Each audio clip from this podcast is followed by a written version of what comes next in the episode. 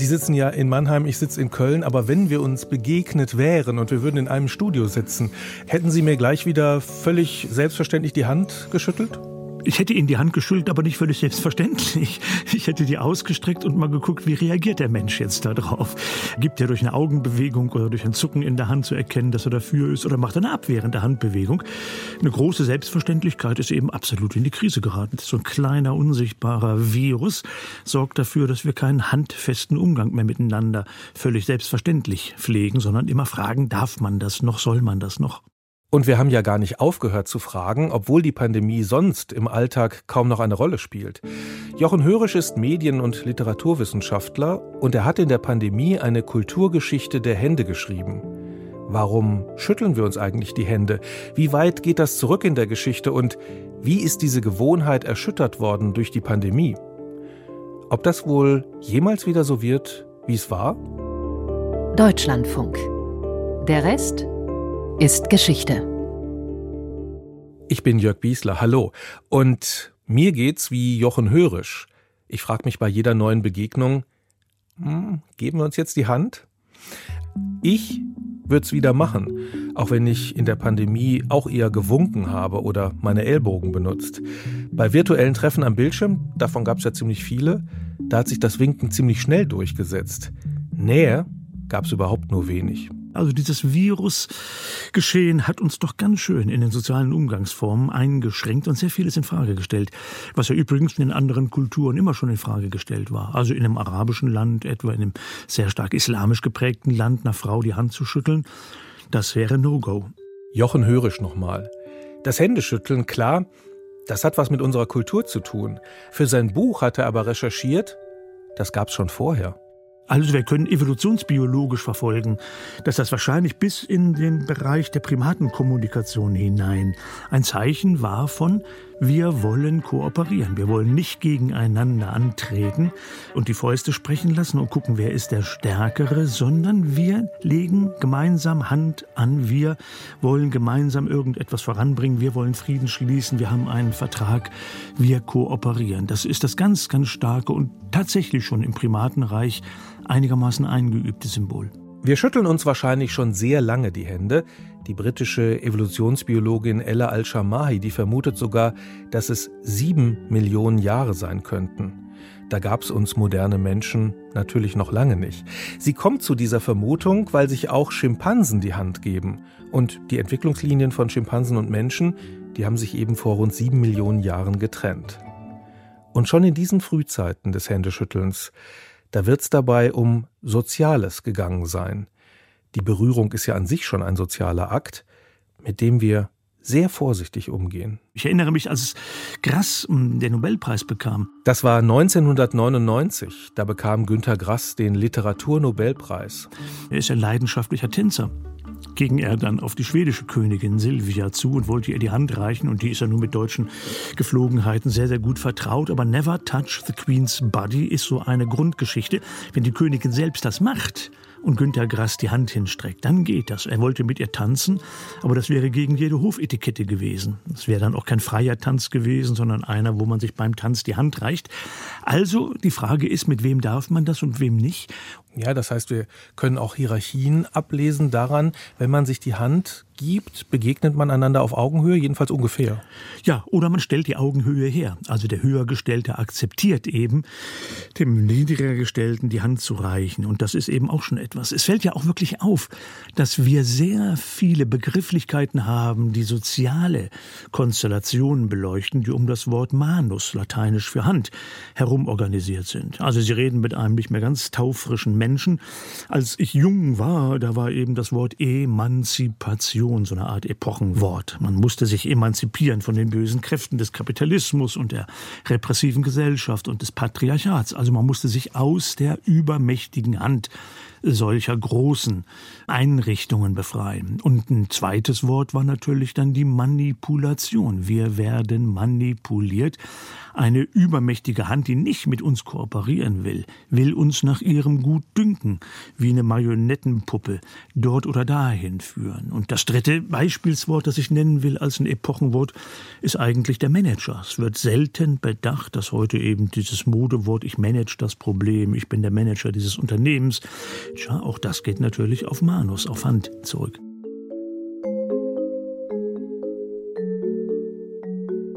Wer gibt die Regeln vor? International sollte die Regel gelten und hat eigentlich auch lange golden. When in Rome, do as the Romans do. Wenn du in Amerika bist, verhalte dich amerikanisch. Wenn du in China bist, in Japan, chinesisch oder japanisch. Wenn du in Saudi-Arabien bist, weißt du, dass du nicht nackt baden kannst am Strand. Das sind Regeln, die man eigentlich international akzeptieren konnte.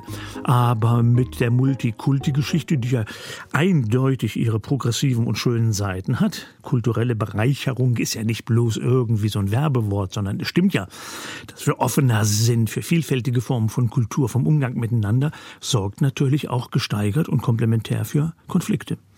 Also der Handschlag oder allein schon die Frage, ob man ihn ausführt, ist keineswegs selbstverständlich. Es gibt hygienische Gründe, die uns die Pandemie gelehrt hat, auf den Handschlag möglicherweise zu verzichten, auch schon Pandemien vorher, aber wir haben es ja jetzt noch mal ganz intensiv erlebt. Es gibt kulturelle Gründe, aber der Handschlag hat ohnehin was damit zu tun, Signale auszusenden. Also, dass wir uns die Hand geben, ist ja schon auch ein Signal, dass man sich berührt. Dass man sich berührt, man kommt sich buchstäblich körperlich näher. Das ist noch kein Sex, das ist noch keine Intimität, aber es ist sozusagen ein Schritt auf dem Weg zur Intimität. Man stellt Vertrauen näher. Das heißt, ich zeige dir, meine Hand ist unbewaffnet, meine Hand ruht in deiner Hand, wir kooperieren, wir gehen Hand in Hand. John Bayes, we walk hand in hand, we shall overcome und dergleichen äh, sind uns älteren zumindest ja alle noch im Ohr. Also eine hochgradig symbolisch aufgeladene Handlung, die ja auch ihre religiöse Dimension hat. Wenn man die Hände faltet, heißt das ja, ich weiß, dass ich in Gottes Hand bin, ich vertraue mich Gottes Hand an, ich erkenne eine Macht an, in deren Hand ich bin. Ich habe mein Leben zwar zum Teil selbst in der Hand, aber worauf es eigentlich ankommt, da bin ich in der Hand einer viel, viel größeren Macht. All das spielt eben wirklich mit, wenn wir den Handschlag nun eben handhaben. Interessante Beobachtung, dass man beim Beten sozusagen die beiden eigenen Hände miteinander in Verbindung bringt, also sozusagen in Ermangelung einer realen Hand Gottes. Sozusagen. Ich denke, das kann man sehr eindeutig interpretieren. Das heißt, ich erkenne an, dass ich jetzt nichts in der Hand habe, dass ich jetzt nichts mache im Vergleich zur Hand Gottes, verschränke ich die Hände so, dass ich jetzt eben nicht was weiß ich nicht, was ein Baum pflanzen kann oder einen Krug töpfern kann oder ein Kind streicheln kann oder oder oder. Ich verzichte auf Aktivität. Ich bin derjenige, der einer höheren Macht sein Leben verdankt. Ich will nicht mein Schicksal selbst in die Hand nehmen. Religion wäre dann der Soziologenslang Kontingenzbewältigung. Man anerkennt, dass man etwas nicht in der Hand hat. Die älteste bekannte Darstellung von Menschen, die sich die Hand geben, die stammt aus dem Irak. Das ist ein Relief aus dem 9. Jahrhundert vor Christus. Zu sehen sind der assyrische König Samanassa III. und der babylonische König Markus Sakir Shumi I. Und die schütteln einander die Hand. Die rechte übrigens. Und drumherum, da stehen andere Leute. Die bezeugen das.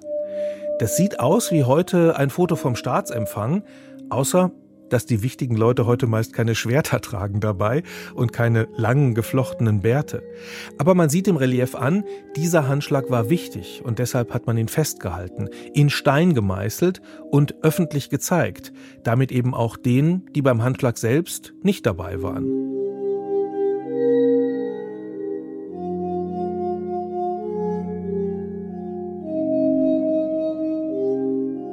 Auch in Griechenland und Rom gibt es Darstellungen des Handschlags, auf Münzen zum Beispiel. So ein Handschlag, könnte man ganz allgemein sagen, der zeigt friedliche Absichten. Zumindest geht man nicht gleich aufeinander los. Er symbolisiert den Willen zur Kooperation, vielleicht allgemeiner gesagt zu zivilisiertem Verhalten. Deswegen ist heute eben immer der Handschlag das Bild, das von politischen Treffen öffentlich zu sehen ist. Bis alle Kameras das im Kasten haben, da wird er oft ziemlich lang geschüttelt. Und manche Handschläge sind richtig berühmt geworden. wie der zwischen Ronald Reagan und Michail Gorbatschow, also dem damaligen US-Präsidenten und dem sowjetischen Generalsekretär damals.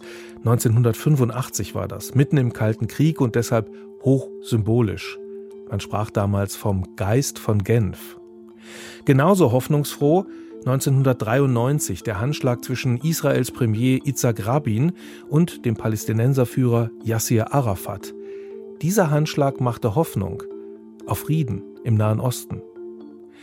Bei all den Hoffnungen darf man natürlich nicht vergessen, dass der Handschlag vor den Kameras erstmal nichts anderes mitteilt, als dass man sich trifft. Mehr nicht, aber das Bild ist eben wichtig und die Geste auch ist bis heute noch ein Standardsatz in der Politikberatung und der bewährt sich auch nach meinem Kenntnisstand. Jede geschüttelte Hand ist eine Wählerstimme mehr. Also Leute, die was weiß ich nicht, was ist jetzt ja egal, ob es jetzt Angela Merkel gerade ist oder Olaf Scholz und wie die parteipolitischen Präferenzen sind. Man hat eigentlich nie CDU gewählt, aber man hat dann Angela Merkel die Hand geschüttelt und die Tendenz danach dann trotzdem CDU zu wählen, Angela Merkel zu wählen, ist riesengroß. Und das gilt umgekehrt eben dann auch für Olaf Scholz und für Tutti Quanti.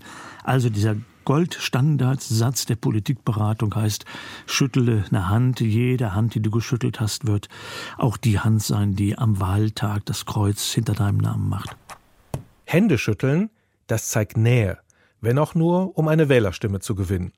Der persönliche Kontakt, die Berührung, das vergessen wir nicht. Im Gegensatz zu seinen Vorgängern lässt sich Theodore Roosevelt nicht nur einfach passiv die Hand schütteln. Der US-Präsident schüttelte gern massenweise Hände, um Volksnähe zu demonstrieren.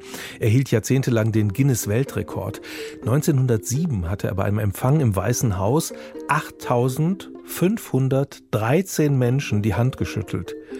Nicht ohne Grund, schreibt sein Biograf Edmund Morris. Er ergreift aktiv die Hand jedes einzelnen Gastes und schüttelt sie mit überraschender Stärke. Er hat einen sehr festen, kraftvollen Händedruck, warnt eine Zeitung, der eine Frau, die Ringe an der rechten Hand trägt, leicht in die Knie zwingen kann. Der Händedruck wird von einer diskreten, aber unwiderstehlichen Zugbewegung zur Seite begleitet, denn der Präsident möchte, dass sein Gast bereits den Weg für den nächsten freigemacht hat, sobald der Handschlag beendet ist. Und doch reicht ihm dieser blitzschnelle Kontakt, um seinen vollen Charme zu versprühen. Handschläge können aber nicht nur dabei helfen, Wahlen zu gewinnen, sondern auch Ängste abzubauen, Debatten zu verändern. Prinzessin Diana hat 1987 ein Zeichen gesetzt mit einem Handschlag gegen die Ausgrenzung von AIDS-Kranken.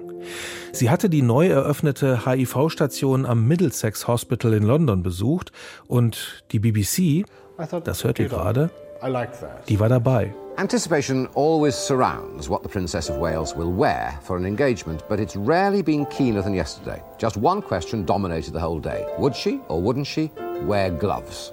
Princess Diana demonstrated that she cared because she took everybody's hand. Damals gab es noch die wildesten Gerüchte über Ansteckungswege und deshalb guckten viele sehr genau darauf, wie sich die königliche Hoheit da wohl verhalten wird.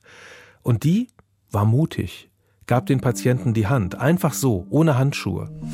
Das Bild davon, das ging um die Welt und es zeigte, man steckt sich nicht beim Handschlag an.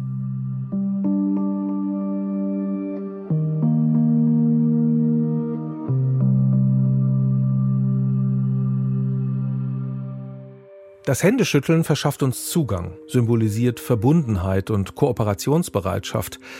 Aber man kann jede Geste natürlich auch in ihr Gegenteil verkehren. Nuancen spielen dabei eine Rolle, kleine Verschiebungen, die abweichen vom Ritual. Damit kommt Donald Trump ins Spiel. Der hat den Handschlag genauso benutzt.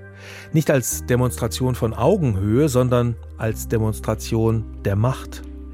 Er war noch Präsident, als er 2018 beim G7-Gipfel den französischen Präsidenten Emmanuel Macron getroffen hat.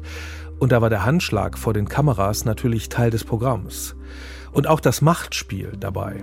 Denn Macron, der wusste, dass Trump die Hände von anderen gern dominant zusammenquetscht. Ja, weil Macron ja ein vergleichsweise eleganter, graziler Mensch ist, nicht klein, aber auch nicht sonderlich groß. Und Trump ja nun wirklich dem Klischee entspricht des massigen und, sagen wir es in aller Direktheit, ungehobelten, unerzogenen, unerträglichen Menschen inkarniert. Und dass eben Macron sozusagen als der Gallier, als der Asterix gesagt hat, du magst der mächtigste Mensch der Welt sein, aber dein handgreifliches Spiel, mir die Hand zu zerquetschen, ich bin jung, ich halte dagegen, das war ein ganz, ganz hübsches Männerspiel und ich würde sagen, und ich freue mich über das Resultat 1 zu 0 für Macron. Und man merkte, dass es für Trump schwierig war, noch weiter ähm, dämlich zu grinsen. Er hatte Schmerzen und das war auch gut so, das hat er verdient. Findet Jochen Hörisch. Beim Händeschütteln ist es übrigens meist die rechte, die geschüttelt wird. Schon bei Paulus, dessen Brief an die Galater Teil des Neuen Testaments geworden ist. Da schreibt er von der rechten Hand der Freundschaft, die ihm beim Abschied in Jerusalem gereicht wurde. Nun, wir haben hm, einfach, was die Zahl angeht, erstaunlich interkulturell verlässlich. Ziemlich genau 10 Prozent der Menschheit ist linkshändisch. Also umgekehrt 90 Prozent hm, rechtshändig. Natürlich gibt es auch Zwischenformen, dass man Beidhändigkeit hat. Relativ selten. Es scheint also wirklich eine anthropologische Konstante, interkulturell verbindlich zu sein. Und wir merken das ja an allen möglichen Formulierungen. Also im Gesetzbuch steht, wenn Sie einen Eid ablegen, müssen Sie das mit der rechten Hand machen.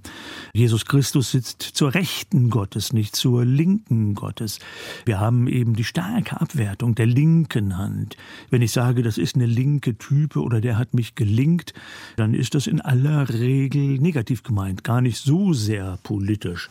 Ich frage mich manchmal, ob äh, die Probleme, die die politische Linke hat, auch damit zusammenhängt, dass wir eben nicht nur im Deutschen, sondern etwa auch im Französischen und im Englischen eine starke positive Beformung des Rechten haben. Droit also im Sinne von Justizrecht, nicht, ist ja auch im Französischen zugleich das Wort für rechts im Sinne von rechter Hand und von dem Recht im Sinne von Justiz. Genauso im Englischen Rights, Bill of Rights und dergleichen mehr. Nicht? Also wir haben eine unglaublich starke Bevorzugung von rechts in so einflussreichen Sprachen wie den gerade genannten, dass man eben wirklich sagen kann, aha, die Linkshändigkeit ist sozusagen der Inbegriff des Außenseitertums. Das Großartige ist, dass wunderbare Leute, ob sie nun Albert Einstein heißen oder Obama oder Bill Clinton oder wer auch immer, manchmal auch nicht ganz so wunderbar, Linkshänder waren. Also die offenbar eine, das hat sich rumgesprochen, eine besondere Fertigkeit haben. Und es waren dann eben mit 10 Prozent doch zu viele, um alle Linkshänder so zu verfolgen, wie man das mit anderen Minoritäten gemacht hat. Da läuft also eine Menge ab beim Handschlag, was wir eher unbewusst wahrnehmen, auch was den Austausch von Duftnoten angeht. Israelische Forscher haben beobachtet, dass sich Menschen nach dem Händeschütteln selbst ins Gesicht fassen und damit sozusagen den Duft des anderen aufnehmen. Diese symbolische Handlung, man macht den Handschlag und dann führt man ihn zum Mund und riecht dran, verweist ja darauf, dass wir gewissermaßen hygienisch, sozialhygienisch reagieren. Ist der uns angenehm? Ist der uns unangenehm? Ist das mein Typ? Kann ich mit dem stimmen? Die Vibrations, würde man heute neudeutsch sagen. Aber diese Formulierung, ich kann den riechen, ich kann den nicht riechen, das stinkt zum Himmel, die ist doch sehr, sehr aussagekräftig. Und wenn wir eben jetzt, entschuldigen Sie die derbe Sprache, aber sagen, wohin der auch packt, der packt in Scheiße und dergleichen mehr, merken Sie, wie eng die Verbindung ist zwischen der Dimension des Handgreiflichen, des Handfesten, dessen, was auf der Hand liegt, auf der einen Seite, und dem, ja, äh, Schmutzigen, dass man damit vermeiden will, dass man ausschließen will, dass ich aber sozusagen, der hat klebrige Hände, dass ich eben aber doch hinterrücks einstellen kann. Also unsere Hand, verstehe ich jetzt bei Ihnen, ist ein ganz wesentliches Instrument, um Kontakt mit der Welt aufzunehmen und deswegen auch das, womit wir dem anderen begegnen. Also das, das ist nicht zufällig. Ja, Kontakt mit der Welt, Sie sprechen ein ganz, ganz wichtiges Wort an. Wir merken jetzt gerade im Umkreis der Diskussion um künstliche Intelligenz und um Fake News, dass wir eben große Probleme haben, überhaupt noch festzustellen, was real ist. Und die allerbeste Definition ist die aller, aller simpelste. Das, was mit Händen zu greifen ist, ist wirklich wahr. Ich habe selbst ein bisschen Philosophie studiert und äußere mich manchmal auch schriftlich darüber. Ich finde, die schönste Definition von Wirklichkeit ist, wirklich ist das, was nicht weggeht, auch wenn man nicht dran glaubt. Man glaubt nicht an die Klimakrise, aber auf einmal sieht man, was im Ahrtal los ist und die Klimakrise ist dann nicht weg. Die Häuser sind wirklich weg. Das ist mit Händen zu greifen. Aus diesem Haus ist ein Trümmerhaufen geworden. Das kann man mit Händen greifen. Ich denke, dass von daher sich die Akzentuierung dessen, was wir über die Hand erschließen, wieder verstärken wird. Ich mache wiederum philologisch darauf aufmerksam, dass wir ja in intellektuellen Worten wie begreifen oder ich erfasse etwas oder das rührt mich an, eben Worte wie fassen, greifen, anfassen und so weiter stecken. Also unser Weltverhältnis ist elementar über Händebezüge zu erschließen. Apropos Weltverhältnis. Uns bei Der Rest des Geschichte geht es ja um die aktuellen Fragen, die sich heute stellen. Und wenn euch die interessieren, dann lohnt sich vielleicht mal ein Ohr zu riskieren für den Podcast Der Tag. Die wichtigsten Themen des Tages eingeordnet von den Fachjournalistinnen und Journalisten des Deutschlandfunks. Barbara Schmidt-Matern ist eine der Kolleginnen dort. Deutschlandfunk. Der Tag. Werktags um 17 Uhr, da geht der Tag online. In gut 30 Minuten wollen wir wissen, was muss mich heute interessieren und was sollte mich heute interessieren. Wir, das sind wechselnde Hosts aus dem Zeitfunk, aus der Abteilung Aktuelles im Deutschlandfunk. Und wir laden uns ExpertInnen oder auch KorrespondentInnen aus der ganzen Welt oder aus dem Hauptstadtstudio in Berlin oder aus unseren Landesstudios ein und zeigen im Gespräch auf, was wichtig ist an diesem Thema. Wir ordnen das ein und wir wollen Hintergründe vermitteln. Wir wollen Orientierung Stimmung liefern und gerne darf bei uns auch mal gelacht werden. Der Tag. Reinhören, montags bis freitags ab 17 Uhr. Der Tag. Jeden Tag in der Deutschlandfunk Audiothek und überall, wo es auch der Rest des Geschichte gibt. Wir waren beim Händeschütteln.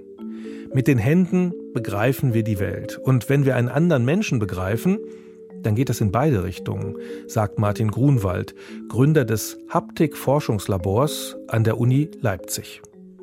Wenn ein Mensch ein anderes Lebewesen berührt, insbesondere auch die eigene Spezies, wenn es also so zu körperkommunikativen Austauschprozessen kommt, das ist immer etwas Außergewöhnliches. Also jeder Berührungsreiz, den wir von anderen Menschen erfahren oder den wir aussenden, das ist immer was ganz Besonderes. Das ist keine normale Aktivität, insbesondere wenn es sich um Menschen handelt, die sich sozusagen auf der persönlichen Ebene noch nicht kennen. Ja? Also der fremde Mensch. Da ist also auch der Handschlag natürlich neurobiologisch ist das etwas Besonderes und ist eigentlich ein Großereignis. Ja? Und ja, das weiß man halt aus solchen Berührungsstudien, wo sozusagen Menschen sich miteinander berührt haben, auch nur kurz. Und das ist sozusagen ein, ja, ein klassisches Gesetz der Tastsinnesforschung, dass sozusagen interpersonelle, also Berührungsreize, die zwischen Menschen ausgesendet werden, insbesondere dann, wenn sie sich nicht kennen, dass das was Besonderes ist und nichts, was wir so ohne weiteres auch ignorieren könnten. In Vorbereitung auf die Sendung habe ich mal geschaut, ob es schon Studien gibt, also so neurobiologische Studien, die den menschlichen Handschlag irgendwie genauer analysieren, aber da gibt es nichts. Ich war ganz erstaunt. Martin Grunwald ist in der DDR groß geworden. Da war das Händeschütteln wichtiger als in der Bundesrepublik. Selbstverständlich, da die Runde zu machen, wenn man zu einer größeren Gruppe dazu kam oder auch morgens bei der Arbeit. Zwei Hände, die schafften es sogar ins Logo der Sozialistischen Einheitspartei, als Symbol natürlich, in diesem Fall für die Überwindung der Spaltung und die Einheit der Arbeiterbewegung. Es waren ja vor der Zwangsvereinigung zur SED zwei Parteien, die SPD und die KPD. Und viele Sozialdemokraten, die wollten diese Einheit gar nicht, weshalb die Hände im Logo dann im Volksmund abgehackte Hände hießen. Die Geschichte ist ja bekannt. Also unter wirklich starkem Druck der KPD nach 45 sollten eben die beiden linken Parteien, die im Clinch miteinander lagen in der Weimarer Republik, zueinander finden, SPD und KPD. Und das ist ja nur ein offenes Geheimnis, dass das alles auf sehr mächtigen Druck von der KPD lief. Es war nun eben ein Handschlag, der kein fairer Handschlag zwischen Gleichen war. Da hat eine Partei die andere definitiv über den Tisch gezogen. Aber es wurde immer als Brüderlichkeit ausgegeben. Und einer der beliebtesten Witze in der DDR war ja, dass ein Amerikaner und ein Russe einen Schatz finden und dann sagt der Russe, hm, ach lieber Freund, wir teilen brüderlich und der Amerikaner sagt, ach, wir machen lieber 50-50. Sehr schön. Das Händeschütteln, das symbolische Überwinden der Spaltung und brüderschaftliche Begrüßen, das war jedenfalls in der DDR ganz wichtig und auch von der Parteispitze wurde das regelmäßig demonstriert. Als in einer Umfrage 2003 nach dem Händeschütteln gefragt wurde, da sagten 70 Prozent der Ostdeutschen, dass sie das machen und nur 40 Prozent der Westdeutschen. Auch Martin Grunwald hat ja ständig Hände geschüttelt. Also ich bin Jahrgang 66 und jeder, der also in diesem Kulturkreis groß geworden ist, weiß, das ist eigentlich eine Kultur gewesen, in der man da gerne äh, die Hand gegeben hat bei jeder besseren Gelegenheit, beziehungsweise Gespräche begannen mit einem oder nach einem Handschlag und Gespräche zwischen Menschen beendete man auch mit einem Handschlag. Danach kam auch nichts mehr. Und äh, nach der Wende hat sich sozusagen diese Kultur dann auch verändert durch Zuzug aus den alten Bundesländern, aus ganz anderen Kontinenten. Und insofern bin ich da also jetzt auch angepasst an die neuen Verhältnisse und die Hand wird gegeben bei Neuankömmlingen und sozusagen fremden Menschen, die man zum ersten Mal sieht. Aber die tägliche Handschlagbegrüßung, die ich noch kennengelernt habe, als, als ich meine ersten Arbeitsstelle da im Neurophysiologischen Institut in der Uni Jena hatte, das machen wir nicht mehr. Also insofern ist das schon sehr auch gezähmt lange Abwesenheiten, Gratulationen für irgendetwas, ja, das äh, besiegle ich auch immer noch mit einem Handschlag und so. Aber das ist natürlich eine Arbeitsgruppe, wo sich alle mit Tastsinn beschäftigen, vielleicht auch verständlich. Vielleicht fragen sich sogar die Kollegen, wieso der Grunwald nicht öfter die Hand gibt.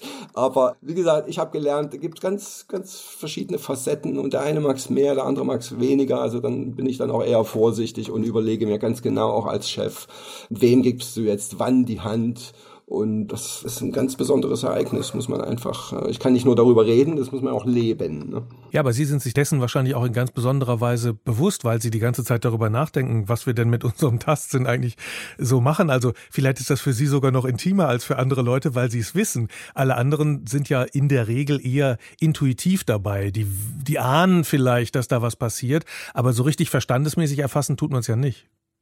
Das mag schon sein. Also wir haben sicherlich auch unsere professionelle Deformation, ja.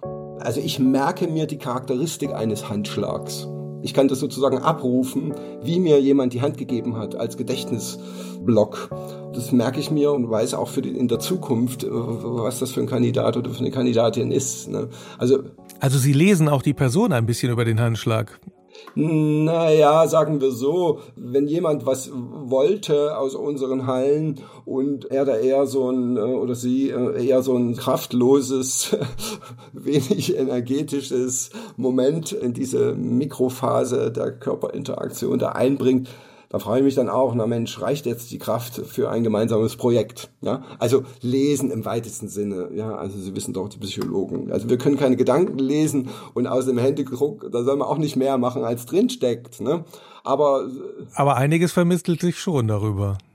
Schon, ja, also was weiß ich, in Prüfungssituationen, da leide ich dann auch immer sehr, wenn mir dann sozusagen der, der Prüfling, die Prüflingin eine feucht, nasse, kalte, erschöpfungsgeplagte Hand reicht, dann tut mir der Kandidat, die Kandidatin schon vor der Prüfung leid, ne, weil da ist gar nicht die Person drin eigentlich, die man da jetzt gerade prüft. Und aus solchen Schwächemomenten, da ergreift mich dann auch das Mitleid und äh, so, ja, aber mehr, wie gesagt, Dynamiken und dann natürlich natürlich viel Unausgesprochenes. Also viele Signale, gerade auch im Bereich der Tastsinneswahrnehmung, werden ja einfach unbewusst verarbeitet. Die gelangen gar nicht in die höheren neuronalen Zentren und können gar nicht versprachlicht werden. Ja, sie werden nicht bewusst, aber sozusagen unbewusst wirkt das natürlich. Aber das ist Lyrik, das ist Essay, da, das muss man eigentlich genauer erforschen, um das präziser formulieren zu können. Da verstehen wir was vom Gegenüber unbewusst.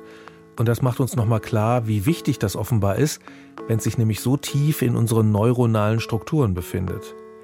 Es ist uns jedenfalls aufgefallen, dass wir keine Hände mehr geschüttelt haben in der Pandemie, sondern nur mit Ellenbogen oder Füßen begrüßt haben. Und da hat man ja viel weniger Kontakt. War ja auch Zweck der Übung.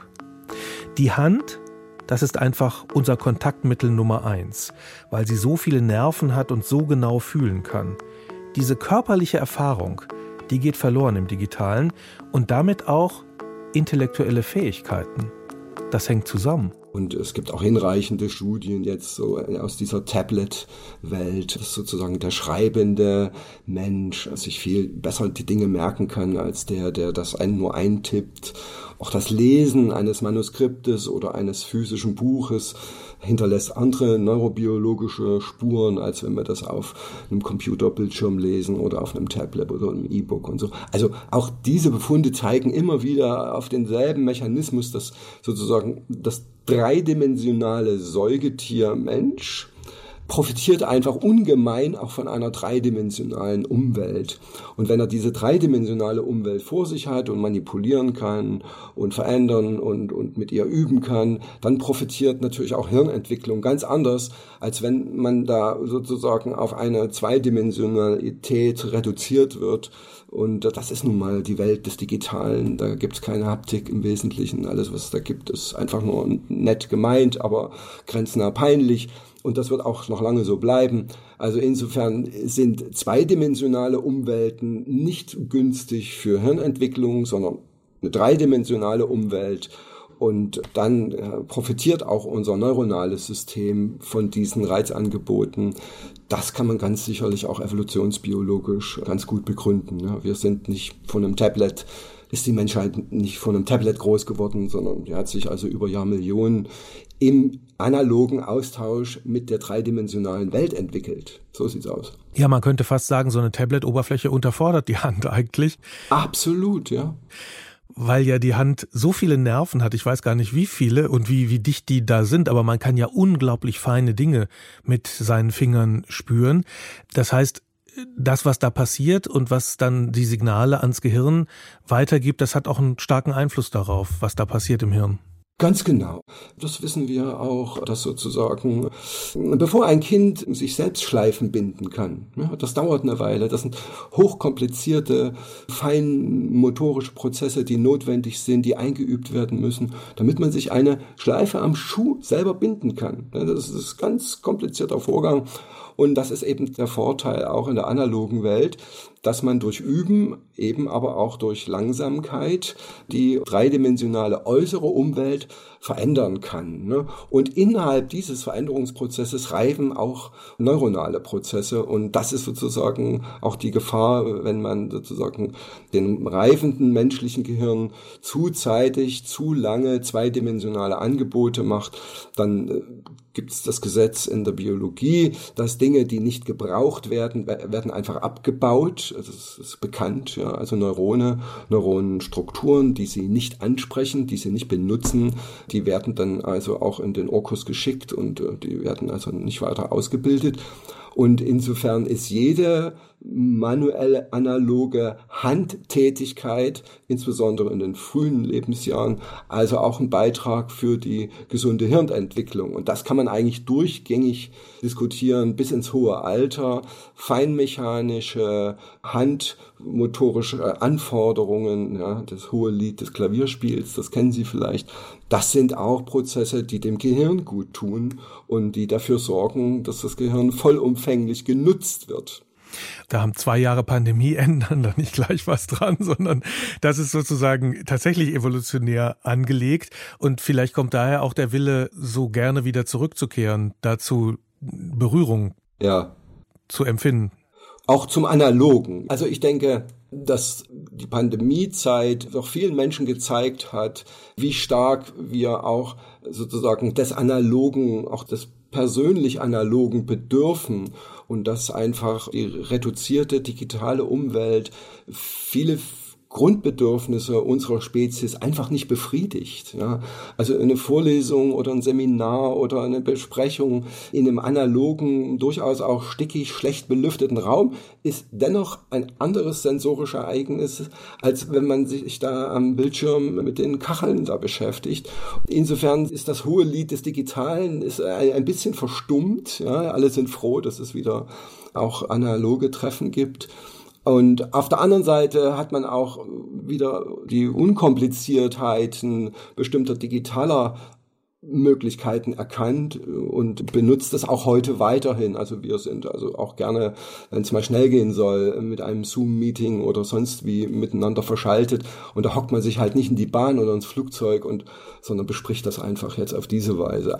Ich glaube, das ist ein gutes Bild auch, wie dynamisch sich Menschen Kulturen anpassen können. Aber man hat eben auch gesehen, noch während der Pandemie und, und kurz danach, insbesondere die jungen Leute, also so junge Generationen, die haben sofort diese, diese Ängstlichkeitsparadigmen abgeschüttelt und haben sich geknuddelt und gedrückt und nach Herzenslust sozusagen auch körperliche Signale transportiert. Ja, also das war ganz interessant für mich auch als Haptikforscher zu sehen, wie unterschiedlich da auch so Generationen äh, mit bestimmten Phänomenen umgehen. Die Corona-Pandemie das war nicht das erste Mal, dass wir uns das Händeschütteln abgewöhnen mussten, dass wir flexibel sein mussten. Es gab ja schon mal andere Infektionskrankheiten. Die spanische Grippe zum Beispiel.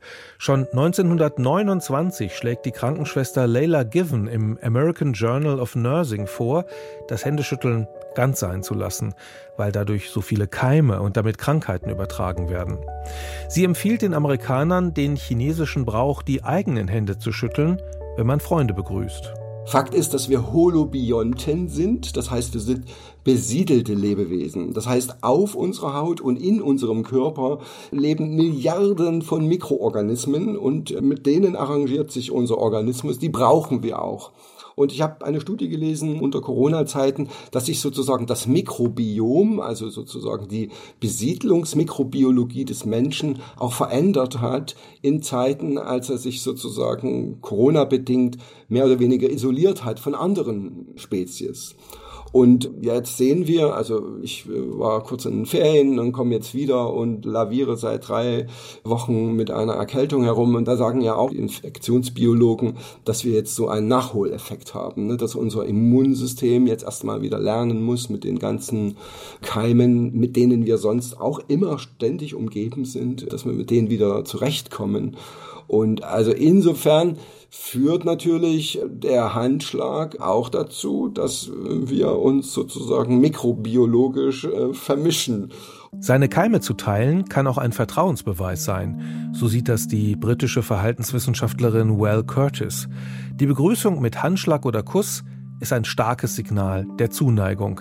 Wir mögen es. Und wir können festhalten, das Händeschütteln ist zurück, auch bei Martin Grunwald. Es hat Vor- und Nachteile, aber man muss eben, wenn man bereit ist, einen Handschlag äh, zu geben, da muss man eben auch mit äh, infektionsbiologischen und sonstigen mikrobiologischen Ereignissen konform gehen. Das wissen wir ja nun alle. Ne? Und das hat eben viele Facetten. Und wie gesagt, ich zähle eher auch zu den Menschen, die sich freuen, wenn mir jemand die Hand reicht und äh, ich sozusagen Teil auch, also für Millisekunden auch teilhaben kann an dieser Körperlichkeit, die mir da begegnet. Aber ich kann auch Leute verstehen, die da richtig zucken und zur Salzsäule erstarren, wenn ich ankomme und meine Hand da reiche. Ja, das Leben ist bunt, Menschen sind sehr verschieden und ich hoffe, dass die, die sich treffen, ja, und die sich da äh, gemeinschaftlich an einem Punkt versammeln, dass die dann einfach auch so relativ schnell ohne gegenseitige Verletzung einen Konsens finden, wie diese Form der Begegnung dann eben gestaltet wird. Ne? Also die einen, die zeigen die Ghetto-Faust, die anderen heben ihr Knie. Also was es da nicht alles für wundersame Modelle gab, um in der Corona-Zeit an diesem Körpertouch trotzdem festzuhalten, auch wenn der Handschlag sanktioniert war. Fand ich sehr interessant. Und ja, nun haben wir neue Zeiten, schauen wir mal. Prognosen sind schwierig, hat Mark Twain gesagt, besonders wenn sie die Zukunft betreffen. Das stimmt. Fakt ist, das unterliegt generell kulturellem Wandel. Also jede Körperinteraktion ist nicht in Stein gemeißelt. Wir wissen nicht, was in 100 Jahren ist. Wir sehen aber zum Beispiel aus dieser kleinen äh, DDR-Episode, dass 40 äh, Jahre eingeschlossen sein auch eine ganz eigene Form auch der selbstverständlichen Körperinteraktion produziert hat. Und mit dem Wendegeschehen hat sich das also auch wieder verändert. Also das ist alles sehr dynamisch und wer weiß, was noch kommt. Jetzt haben wir Corona überstanden. Die nächste Pandemie kommt bestimmt. Dann wird es auch wieder Anpassungsprozesse geben an neue Verhältnisse. Also Ich würde eher davon ausgehen, dass es ein sehr dynamisches Geschehen ist, was sich zeitgeschichtlich auch immer anpasst. Ich habe so einen dummen Spruch, aber den bringe ich da bei dieser Gelegenheit. Also selbst wenn wir uns zwei Handys einnähen lassen würden unter die Haut, bleiben wir am Ende Säugetiere. Nesthockende Säugetiere und das zeigt sich immer auch in, in, in solchen Phasen, wenn es um Kontakt geht. Ja. Also wir können als Spezies nicht überleben, wenn uns kurz nach der Geburt nicht absolute Wärme, Kontakt und Nähe zugesichert wird, dauerhaft, sieben mal 24. Ja. Also wenn das nicht gegeben ist, dann wird aus uns nichts. Dann gehen wir da einfach nur zugrunde, degenerieren und im schlimmsten Fall sterben wir. Also wir sind so auf so ganz basaler Art und Weise sind wir so sozusagen immer einfach nur Säugetiere, nesthockende Säugetiere.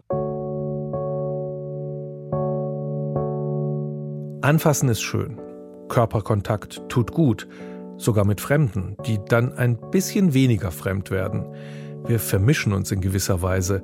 Wir tauschen Keime aus und fühlen einander mit dem Empfindlichsten, was wir haben, den Händen.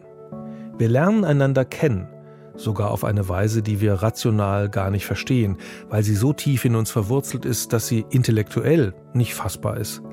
Aber wir spüren eben, dass das irgendwie gut ist, dem Gegenüber eine wirkliche Realität zu geben, indem wir es begreifen. Nur wenn wir es anfassen, dann ist es wirklich da. Ist ein bisschen schmuddelig zugegeben, aber das, was ich nicht riechen, schmecken, anfassen kann, das bleibt halt distanziert. Da hat Martin Grunwald wohl recht. Tief in uns drin sind wir einfach Säugetiere mit dem Bedürfnis, Kontakt zu anderen aufzunehmen, und zwar körperlich. Die Evolutionsbiologin Ella Al-Shamahi schreibt, Er mag dreckig, ungesund und sogar verboten sein. Aber sobald sich die Lage wieder halbwegs normalisiert hat, wird der Handschlag wiederkommen. Das tut er immer. Die ewige Wiederkehr dieser störrischen Geste, Ihre schiere Unverwüstlichkeit ist ein Zeugnis ihrer großen Bedeutung für uns Menschen, ihrer Macht und Universalität und letztendlich ein Ausdruck dafür, wie tief sie in unserer Biologie verwurzelt ist. Und deshalb ist es schön, dass er wieder möglich ist, der Handschlag. Und er wird ja wohl auch wieder zurückkommen, kam er nach früheren Epidemien ja auch. Und nach dem Nationalsozialismus, in dem ja der Handkontakt vermieden wurde. Vielleicht nicht zufällig, denn wenn ich mein Gegenüber nicht spüre, dann bleibt's ja fremd, abstrakt, eher Teil eines größeren Systems als Individuum. Wenn der Handschlag Vertrauen schafft, Gemeinschaft, dann ist das aus Sicht eines totalitären Regimes nicht gut. Freundlichkeit und Nähe, die sind dann nämlich nicht gewünscht, sondern Vereinzelung und Misstrauen. Also, lasst uns Hände schütteln und die anderen begreifen. Vielen Dank an Jochen Hörisch und Martin Grunwald. Recherche und Redaktion dieser Folge Monika Dietrich, Produktion und Regie Karina Schröder. In der nächsten Episode geht es um den zivilen Ungehorsam, sowas, was die Klimaaktivistinnen und Aktivisten gerade machen. Das ist nicht neu, muss man sagen, aber es war schon mal sehr erfolgreich. Sweltering with the heat of oppression will be transformed into an oasis of freedom and justice, I have a dream that my four little children will one day live in a nation where they will not be judged by the color of their skin, but by the content of their character. I have a dream today. Ich bin Jörg Biesler. Tschüss.